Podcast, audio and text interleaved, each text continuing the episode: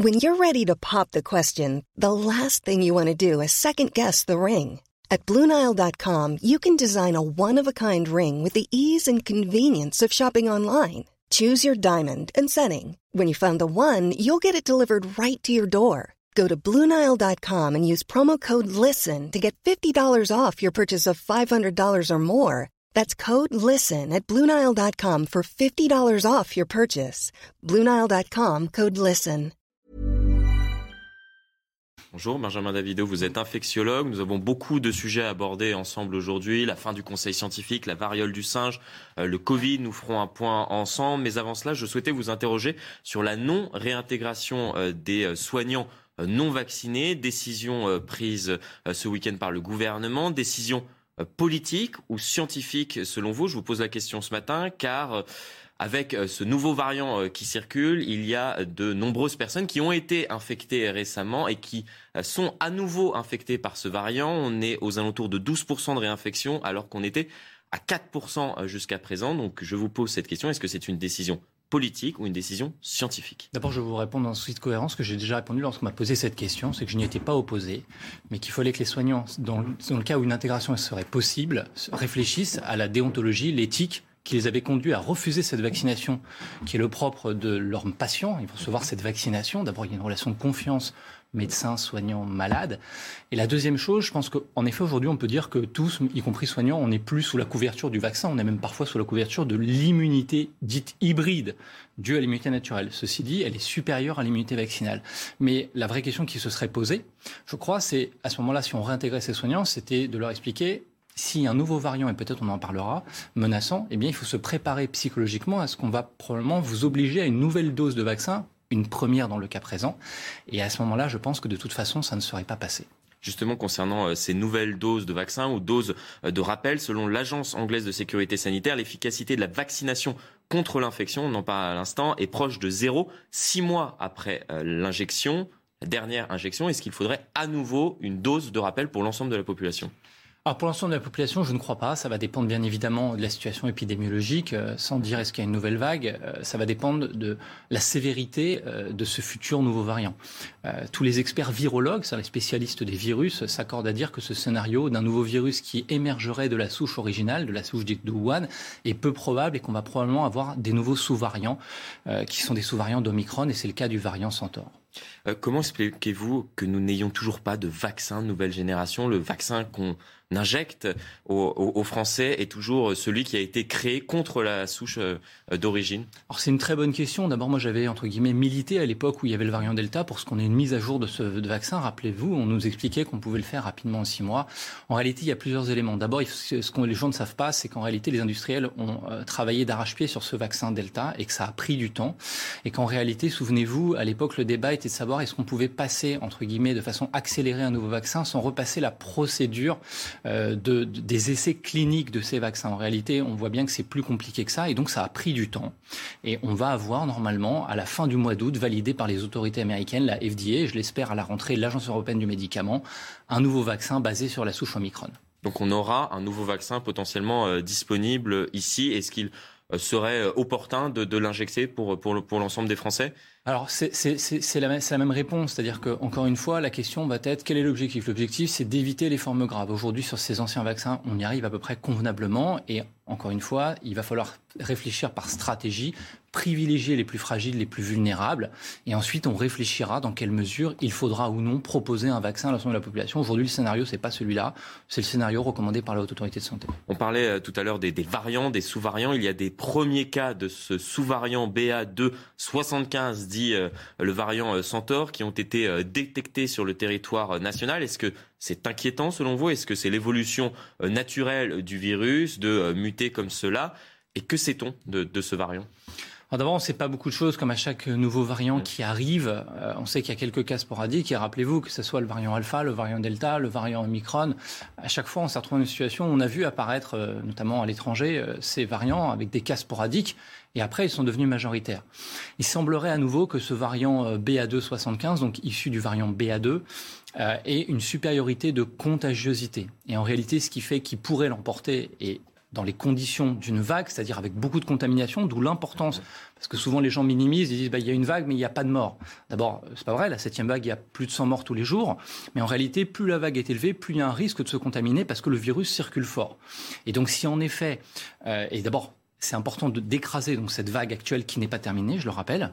Euh, et si en effet, malheureusement, la conjonction d'un nouveau variant, d'une circulation virale importante, et aussi, vous l'avez rappelé, d'une baisse très forte de l'immunité, caricaturalement, la plupart des Français se sont fait vacciner en début d'année, donc on, imagine volontiers qu'au mois de septembre, l'immunité va être extrêmement faible eh bien oui, il y a un risque d'augmenter la circulation de ce virus et de le voir dominant.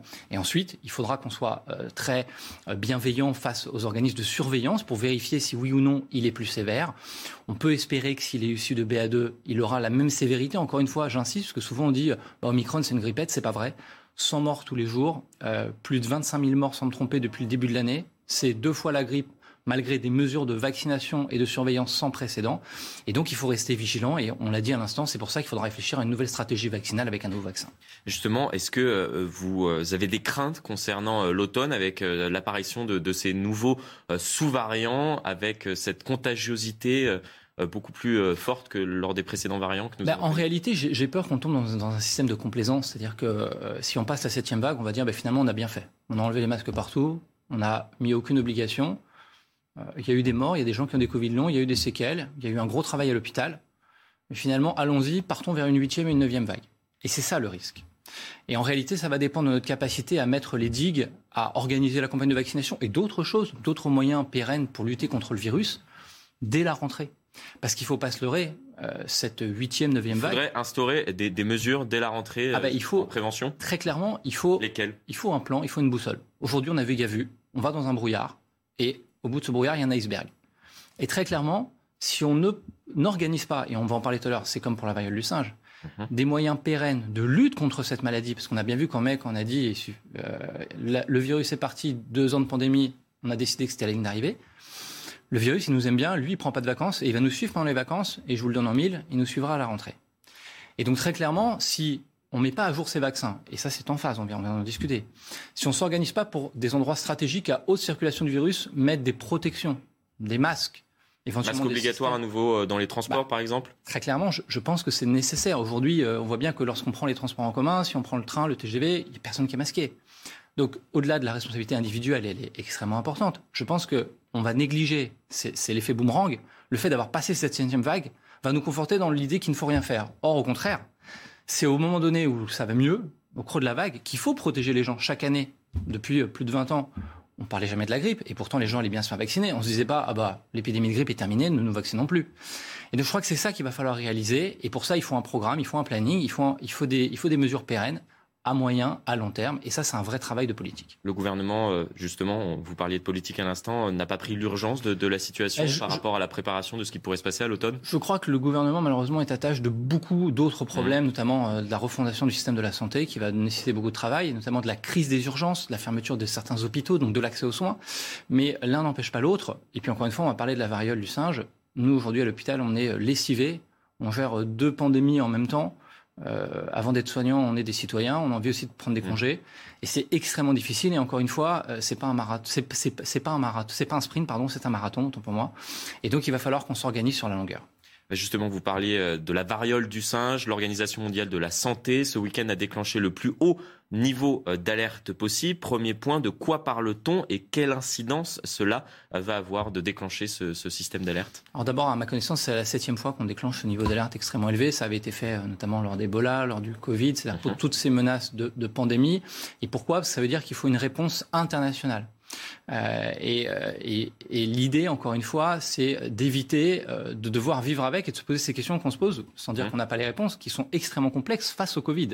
Alors évidemment, ce n'est pas le même mode de transmission pour le moment, ce n'est pas le même taux d'incidence, mais c'est une maladie supplémentaire qui demande une charge de travail, on va en parler, qui demande des centres de vaccination, qui demande du soin, 10% d'hospitalisation, et puis qui fait peur aux gens aussi. Donc on a aussi un devoir de protéger les concitoyens. Et aujourd'hui, ce qu'on observe, c'est que cette épidémie qui touche à peu près un peu plus de 70 pays, elle, a son épicentre notamment en Europe, et donc il faut une action coordonnée pour faire en sorte qu'elle ne diffuse pas dans l'ensemble des pays à l'heure où beaucoup de gens vont partir à l'étranger. Concernant le, le mode de transmission, vous en parliez à l'instant, il ne s'agit pas d'une MST au sens strict? Alors ça, c'est extrêmement compliqué. Tous les scientifiques ne sont pas tout à fait d'accord. Euh, dans les anglo-saxons, souvent, on parle d'infection sexuellement transmissible. Il faut être très clair. C'est une maladie euh, des contacts, mais des contacts intimes notamment. Euh, dans la publication du New England Journal of Medicine, plus de 90% des cas, c'était des rapports sexuels, et notamment au sein d'une communauté qui sont des hommes ayant des rapports sexuels avec des hommes, mais avec des multipartenaires. Qu'est-ce que ça veut dire? Ça veut dire que si on est homosexuel, il ne faut pas faire de la discrimination par rapport à ça, et qu'on est marié et qu'on a des rapports réguliers avec une personne, on n'a pas plus de risque de se contaminer. Mhm. Et donc on voit bien que c'est une transmission qui se fait par les moyens sexuels. Il faut appeler un chat un chat, il n'y a pas de honte à ça. Et en réalité, c'est la résultante de plusieurs facteurs, dont le changement des comportements euh, sexuels et aussi le fait que le préservatif a complètement volé en éclats au sein de certaines communautés. Pourquoi? Parce qu'il y a eu ce fameux traitement pré-exposition du sida et qu'on a souvent résumé les MST au VIH et qu'aujourd'hui, il y a une nouvelle maladie qui arrive. Il y a aucun mort pour l'instant euh, à déplorer, mais les discours euh, rassurants de ces dernières semaines ont laissé euh, place, et on, vient de le voir avec votre discours, que celui que vous avez tenu à l'instant, au constat inquiet. Est-ce que vous êtes inquiet concernant la, propagation de, la bah, variole du singe au sein justement du continent européen? Vous, vous y faisiez référence à l'instant D'abord, on peut jamais, on peut jamais se féliciter d'une nouvelle pandémie. Parce qu'une maladie qui touche plus de 70 pays, ça touche le monde. Pandémie, c'est le monde. La deuxième chose, euh, pour être tout à fait exact, à ma connaissance, il y a 5 morts aujourd'hui. Alors, 5 morts, c'est beaucoup moins que le taux de mortalité annoncé, qui est d'environ 5% mhm. de cette fameux, mort en France. De ce fameux monkeypox. Euh, mais clairement, arithmétiquement, euh, on risque de se retrouver à un moment donné dans une situation où il y aura des décès. Mhm. Sans vouloir faire peur. Pourquoi est-ce qu'il n'y a pas de mort D'abord, et vous le rappelez, il n'y a pas de mort en France. Parce que la médiane, en gros l'âge moyen des personnes atteintes, est de 36 ans des personnes jeunes plutôt en bonne santé, et des gens qui sont pour la plupart des cadres supérieurs, des gens qui sont complètement intégrés, qui ont accès au système de soins. Si demain cette maladie qui ne se transmet pas exclusivement que par voie sexuelle, d'ailleurs, euh, à ma connaissance, il y a eu un cluster il n'y a pas très longtemps en Espagne, dans un salon de tatouage, où des gens ont été contaminés parce qu'on a utilisé des appareils mal désinfectés, comme on peut transmettre l'hépatite C, en touchant des, des vésicules, la peau, des pustules, au sein évidemment de personnes qui étaient plus à risque eh bien, on risque de se retrouver, si la maladie n'est pas contrôlée, à la rentrée avec des cas peut-être sporadiques chez les enfants. Il y a eu quelques cas. Et à ce moment-là, des contaminations gouttelettes par voie respiratoire. Et là, on se retrouve dans une situation difficile, d'abord parce que les enfants sont beaucoup plus vulnérables que quelqu'un de 35 ans et peuvent faire une forme sévère de la maladie, des pneumonies, des méningites. Et deuxièmement, parce que arithmétiquement, s'il y a beaucoup de cas, eh bien, on verra des décès. Et donc aujourd'hui, on a un enjeu, c'est de faire en sorte de contenir cette maladie à la fois, d'abord dans un souci scientifique de succès, et de ne pas réitérer les erreurs du Covid.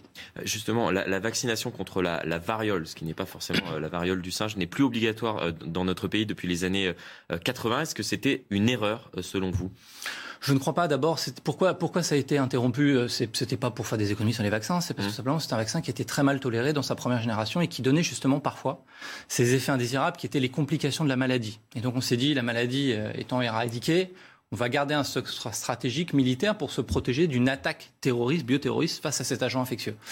Euh, maintenant, on s'aperçoit finalement, et on, ne le dit pas assez, mhm. du bénéfice, après deux ans, et notamment plus d'un an de gens anti-vax, du bénéfice de la vaccination.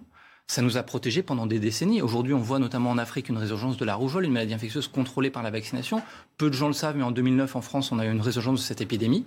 Et donc, il va falloir qu'on apprenne à vivre à la fois avec ces outils qui nous permettent de mieux les surveiller parce que cette maladie, on l'a trouvée en même, elle existait peut-être avant, et puis mieux utiliser à bon escient la vaccination et jouir de ce bénéfice qu'on a de la science et de la qualité aujourd'hui de tous ces organismes de surveillance. Ceux qui ont été euh, vaccinés justement contre la variole dans les années 80, euh, est-ce qu'ils sont protégés aujourd'hui contre cette variole du singe? Alors, dans les années 80, euh, personne n'a été vacciné. De, de mémoire, c'est fin, dernière dose, voilà, fin des années 70. Et dernière dose de rappel aux J'ai bien compris, mais juste pour préciser pour ceux qui nous écoutent, en gros, schématiquement, on considère que quelqu'un qui a plus de 45 ans, normalement, a été protégé, a été vacciné. Maintenant, l'immunité, elle est parfaite. Vous le rappeliez, c'est pas la variole humaine c'est la variole du singe, fait partie de la même famille, les orthopoxvirus, et on estime qu'il y a une immunité partielle euh, croisée, conférée, euh, en gros de 60 à 85% Et donc ce qu'on fait pour ces gens-là, s'ils sont cas contact notamment, ou s'ils veulent être vaccinés parce qu'ils font partie d'une population à risque, eh bien on va leur faire qu'une seule dose, un petit peu comme quand on a eu le Covid, on fera qu'une seule dose pour être protégé. Ce qu'on ne sait pas bien aujourd'hui, il faut être honnête.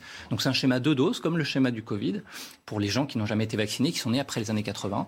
Euh, on ne sait pas bien si on aura une immunité extrêmement longue, comme ça a été le cas pour la variole humaine, ou si éventuellement on a un risque de se retrouver dans deux ans avec une résurgence. C'est pour ça qu'encore une fois, tout se joue aujourd'hui.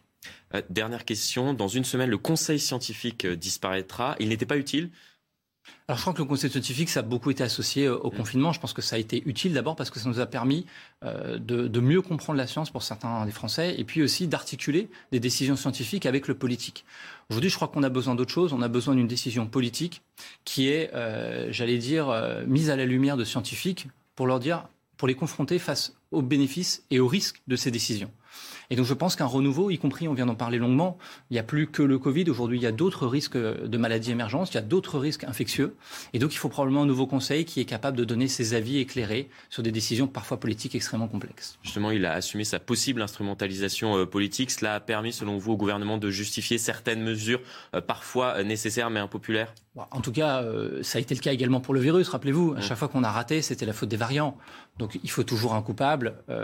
il faudra parier que même ce nouveau futur conseil de direction, ce euh, euh, conseil d'orientation comme Obama l'avait pour la lutte contre les antibiotiques, ne sera jamais parfait, mais je pense que c'est une bonne chose puisque si on vit avec, il faut des nouveaux outils. On a des nouveaux études d'épistage, on a des outils de protection et il faut probablement des gens avisés pour garder ce cap de la médecine et de la science qui aujourd'hui nous guide et nous sauve.